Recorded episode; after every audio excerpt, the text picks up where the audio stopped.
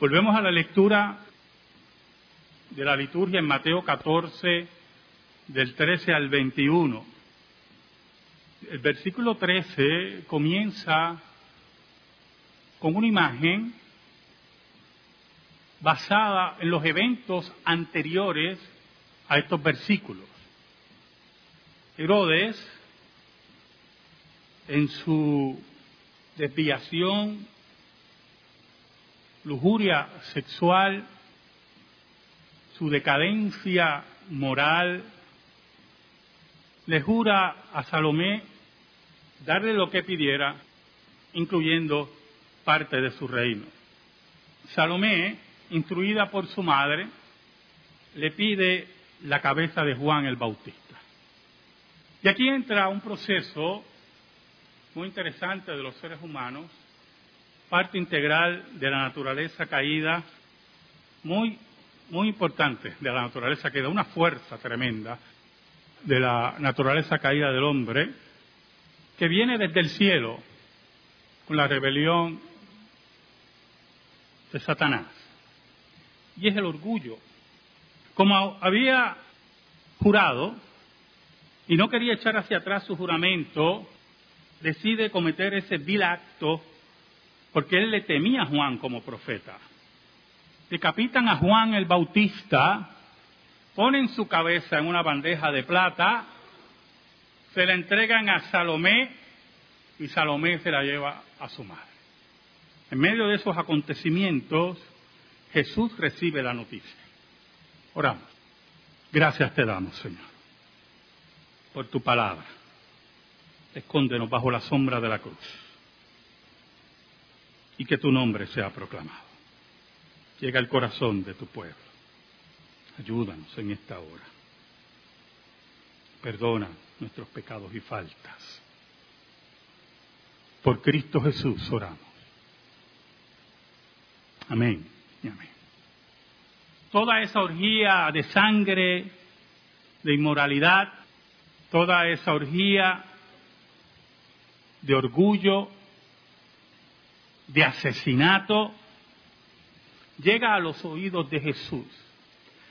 El versículo 13 nos dice, oyéndolo Jesús, se apartó de allí en una barca a un lugar desierto y apartado. Y cuando la gente lo oyó, le siguió a pie desde las ciudades. Jesús se retira y posiblemente a meditar, a pensar la noticia que había oído. Jesús se retira posiblemente a profundizar en cómo era la caída del hombre, cuán caído estaba el hombre. Es como el que comete un asesinato, o principalmente los asesinos en serie, que se esconden. Y entonces muchos cuando son atrapados quieren recurrir al truco de que son enfermos mentales, de que no tienen control de sus emociones, porque son unos cobardes. Y uno se pregunta, que es la pregunta que hacen los abogados y a la larga pues son derrotados, no los abogados, sino la argumentación de enfermedad mental, si aceptamos ese concepto de enfermedad mental, qué raro que cada vez que asesina se esconde. Tiene un concepto de lo malo y lo bueno. Por eso se esconde. Y no dudamos que Jesús se fue a pensar, a meditar la profundidad de hasta dónde había llegado el ser humano en su condición caída. Otros evangelios dicen que no fue solo en esa meditación, fue con los discípulos. Hay momentos en nuestra vida, hermanos, hay momentos en nuestra vida que hay que hacer una pausa y hay que pensar. Y hay que meditar. Pero principalmente nosotros que somos seres humanos caídos, tenemos que meditar en nuestros pecados, tenemos que meditar en nuestra vida de santidad, de trabajo en santidad, tenemos que meditar y accionar para vencer esos pecados.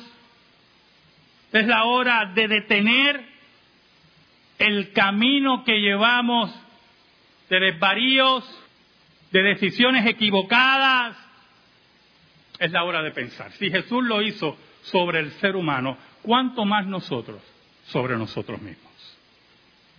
En medio de todo eso, dice el versículo 13, la gente oyó de Jesús nuevamente y le siguió a pie desde las ciudades. La gente perseguía al maestro, lo seguía, quería oírlo. Nada la detenía. Las distancias, los problemas, la falta de comida. Querían oír al maestro. Versículo 14 dice, y saliendo Jesús vio una gran multitud y tuvo compasión de ellos y sanó a los que de ellos estaban enfermos.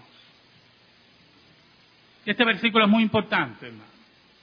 Es central en el mensaje de hoy.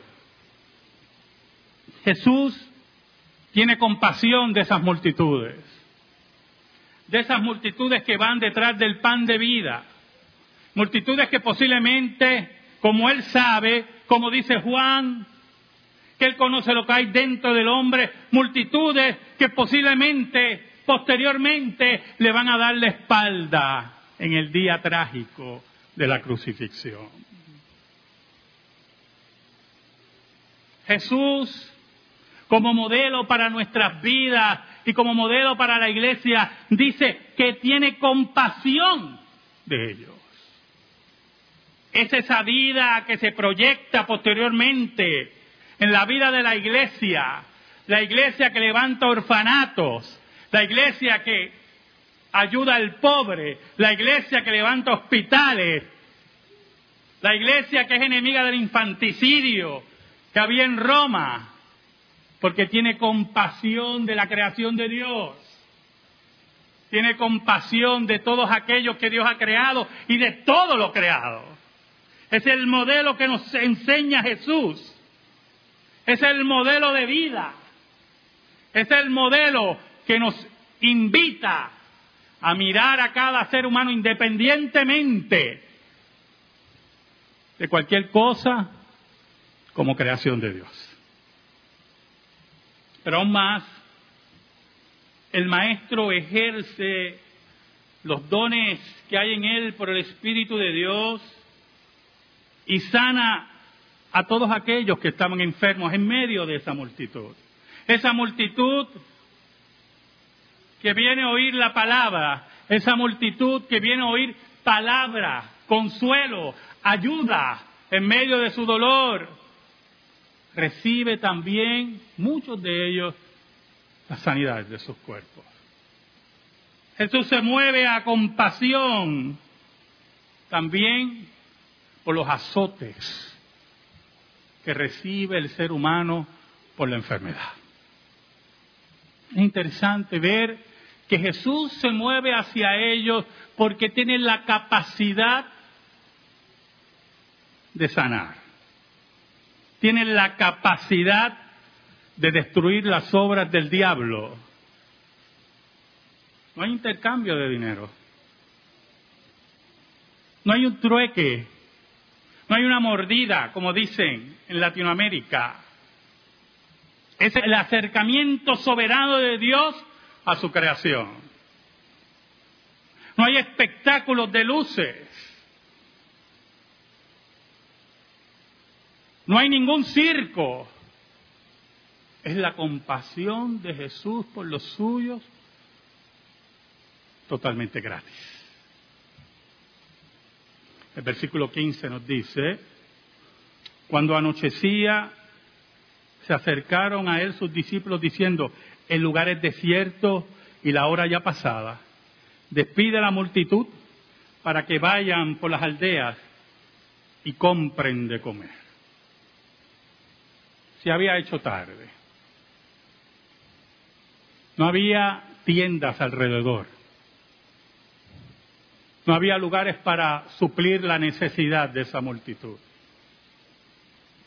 Posiblemente los lugares donde se vendía, donde ellos se tenían que mover, también había pasado la hora de cierre. se quedaban allí para oír al maestro, posiblemente con hambre, posiblemente algunos con calor, muchos agradecidos porque Jesús había sanado a los enfermos. Allí se quedaban y los discípulos preocupados, aunque habían visto grandes milagros, despiden a la multitud porque deben ya irse a descansar y a comer. Pero ocurría un fenómeno entre la multitud y Jesús. Vea la escena. Un fenómeno entre la multitud y Jesús. Había ocurrido un acercamiento se había derramado la misericordia de Dios ante esa multitud, no solamente en sanidad, no solamente en compañía, sino también en palabra, porque allí estaba la palabra encarnada. El versículo 16 dice, Jesús les dijo, no tienen necesidad de irse, dadle vosotros de comer. ¿Sabe? Una multitud que posteriormente vemos el cálculo inmensa, en un tiempo donde las facilidades no son las que tenemos hoy. Muchos de ustedes hoy cuando termina el servicio se mueven a sitios para comer, tienen automóviles, tienen economías para comprar. Cualquier necesidad, si tienen algún problema, van a su hogar, que está cercano gracias a sus automóviles. Y Jesús le dice a los discípulos, no, no hay necesidad que se vayan, denle ustedes de comer. Es el reto de Cristo a los suyos para que ejerzan la fe, para que trabajen en el reino, para que no tengan miedo. Allí estaba el pan de vida. Allí estaba el que había sanado en medio de esa multitud. Allí estaba aquel que le había enseñado a los discípulos a ser hombres de fe y que caminaran con la frente en alto, sabiendo que Dios tiene el control de todas las cosas. En otros evangelios los discípulos se expresan, Señor, pero es que aquí lo que hay.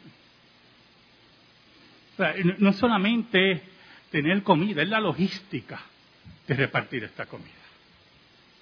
Pero lo que estaba ocurriendo entre Jesús y esa multitud, ese momento de refrigerio, ese momento que los impíos no entienden.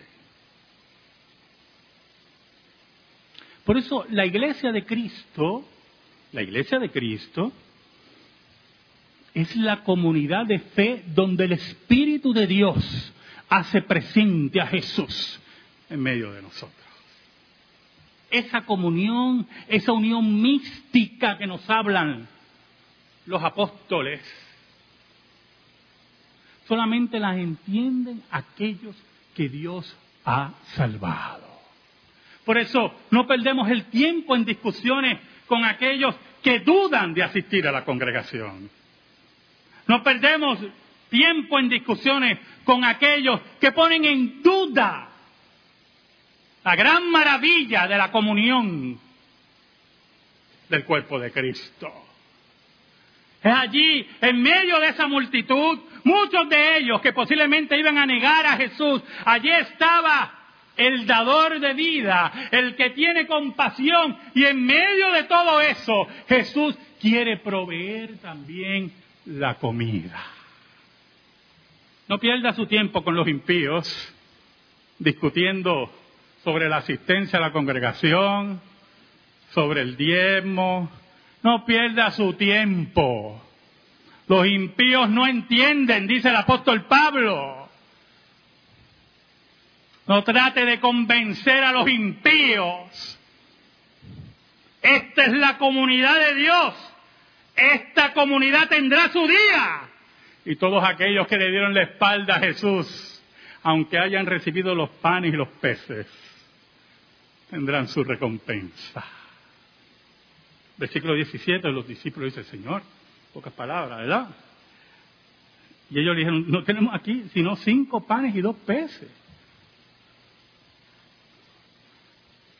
Por favor.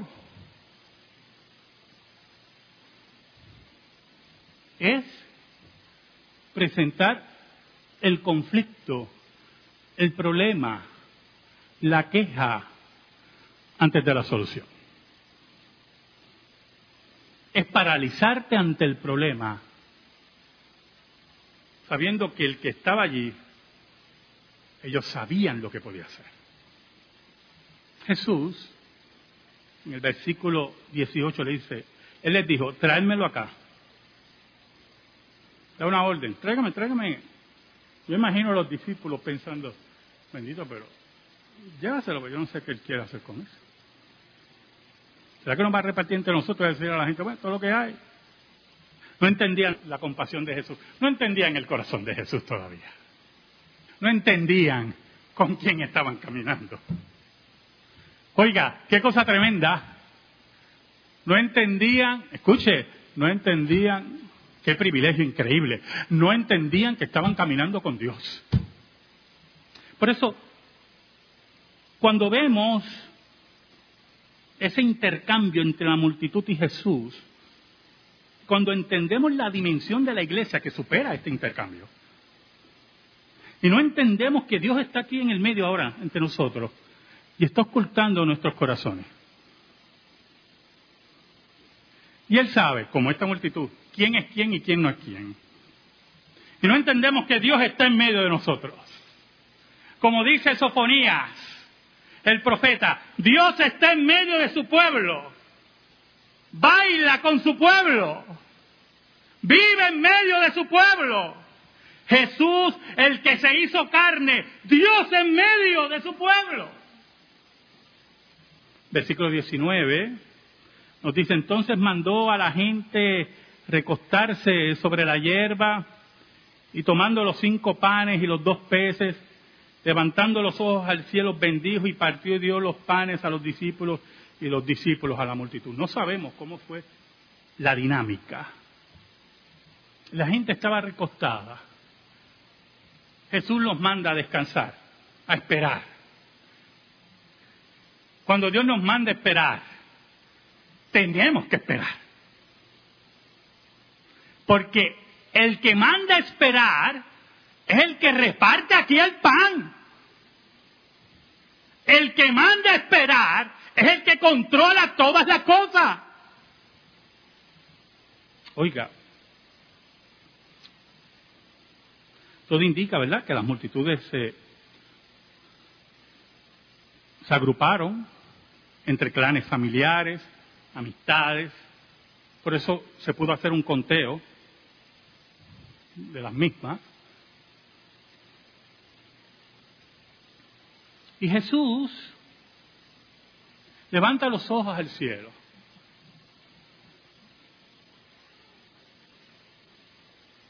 El salmista dice, levantaré mis ojos a los montes. ¿De dónde vendrá mi socorro? Jesús no buscó la solución del hombre. Jesús no buscó la solución en los apóstoles y los discípulos. Jesús levantó sus ojos al cielo en reverencia, en pedido, en oración, al único que suple todas las cosas.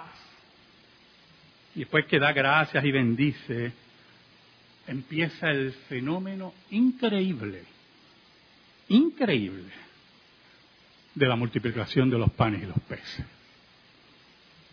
Yo me imagino, a los discípulos deben haber buscado algunas cestas en medio de, la multitud. Iba uno a uno y Jesús le daba panes y peces. Ellos iban y repartían. Y venía el otro. Y si eran gente normal, como yo creo que eran normal, si fuera yo, vamos, yo, yo estuviera temblando literalmente. Porque yo solamente sé que habían cinco panes y dos peces. Y yo veo al maestro repartiendo. Y yo veo al maestro dando comida. Y yo veo al maestro que no se detiene. Y yo solamente di cinco panes y dos peces. Tú viste cinco panes y dos peces. Yo vi cinco panes y dos peces. Pero el Dios que nosotros servimos no ve esas cosas. Y Él nos invita a ver más allá de los cinco panes y dos peces. Y en reverencia ante Él, mirando a los ojos, esperar de Él sus bendiciones, como hizo Jesús. Allí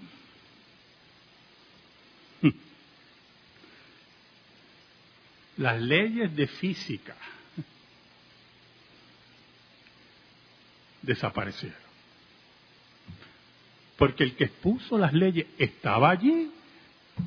El creador de las leyes de física estaba allí.